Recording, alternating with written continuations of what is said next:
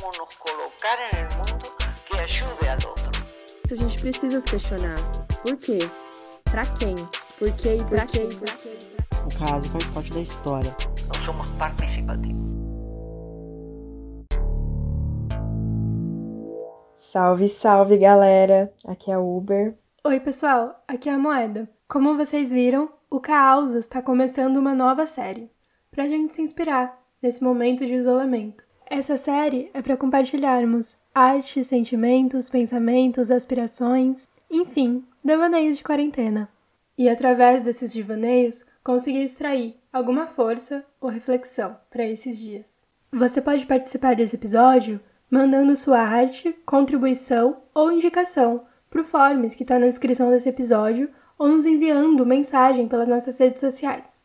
Esse primeiro episódio vai ser de leituras de poema, e também contou com algumas colaborações. E aí, bora ouvir o que tem para hoje?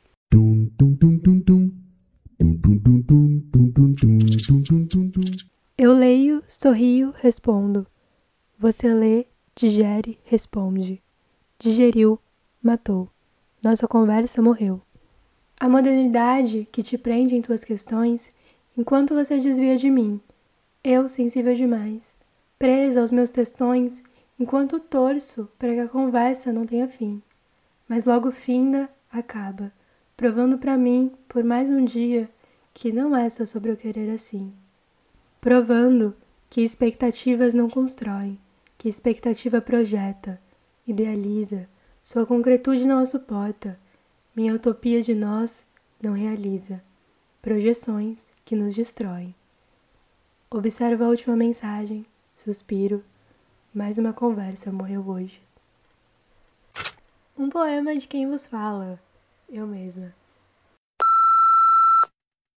Todos os dias, pontual como o amanhecer, ouço os estrondos das bombas lançadas no rio Xingu, tranquilo, inerme, desarmado. As águas se agitam, ficam furiosas, parece uma tempestade, um banzeiro provocado pela violência humana a destruir a sua vida guardada desde a criação com os povos indígenas da região.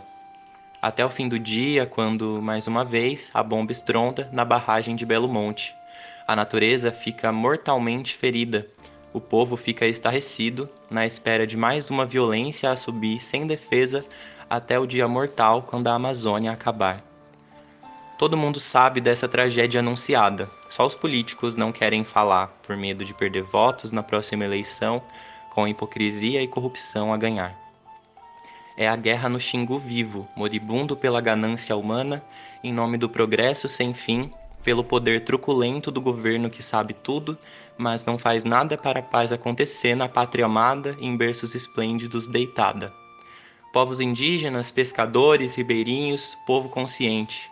Repudiemos tamanha violência consumada. Não deixemos as bombas estourar. A guerra deve acabar antes que a Amazônia acabe morta num deserto sem vida a sangrar. Surgiu desespero, a represa se abriu. Da beira eu sou, sou filho eu sou. Da mata, do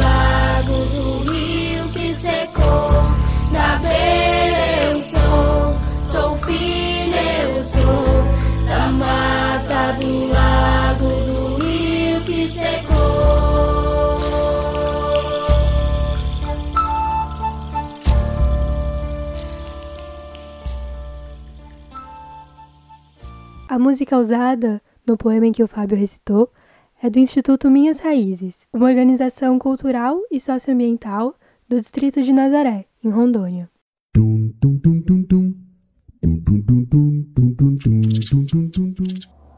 Acorda, vai perder a grande festa de aniversário. É quase um funeral. Tem chocolate, mais quente que o inferno, mais saboroso que a dor. Grandes e belas cerejas de sangue, mais gélidas que a morte, são exício. Flutuam, sangrando ferro, níquel e cádmio, decorando o chocolate com o óbito. O abismo despencou. A barragem desmoronou. E então maldição virou. Setecentas crianças o doce amargou. A cascata de chocolate atrai olhares uma pena, pequenas vontades. Muitos estão de dieta, grande subversão. Apenas a avó de Mariana tentou limpar o chão. A cauda no oceano chegou, lavou e vidas abarrotou. Lívidos olharam, desejaram, uns se levantaram, comeram e ajudaram. Ali nada cessou, nem tudo foi limpo para a pequena Mariana. Grande festa safardana, Chila marrom estava a terra, marcando a destruição. Incômoda, foi feita a lambança. A avó adquiriu uma infecção, mas não experimentou a saúde. Não teve tempo, pois Mariana tinha que matar. Cinco anos ela não podia completar. Esse poema foi escrito por mim alguns anos atrás, quando o desastre de Mariana tinha apenas dois anos. E agora, durante a quarentena, acabei revisitando ele, fiquei bem, bem presa. E trouxe ele aqui hoje para vocês.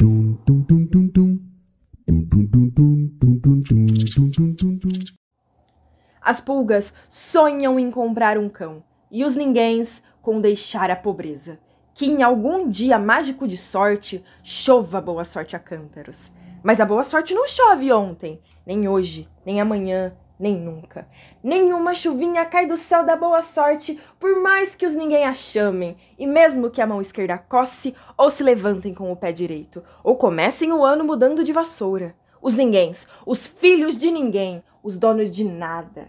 Os ninguéms, os nenhuns, correndo a soltos, morrendo a vida, fudidos e mal pagos, que não são, embora sejam, que não falam idiomas, falam dialetos, que não praticam religiões, praticam superstições, que não fazem arte, fazem artesanato, que não são seres humanos, são recursos humanos, que não têm cultura, têm folclore, que não têm cara, têm braços, que não têm nome, têm número, que não aparecem na história universal, aparecem nas páginas policiais da imprensa local.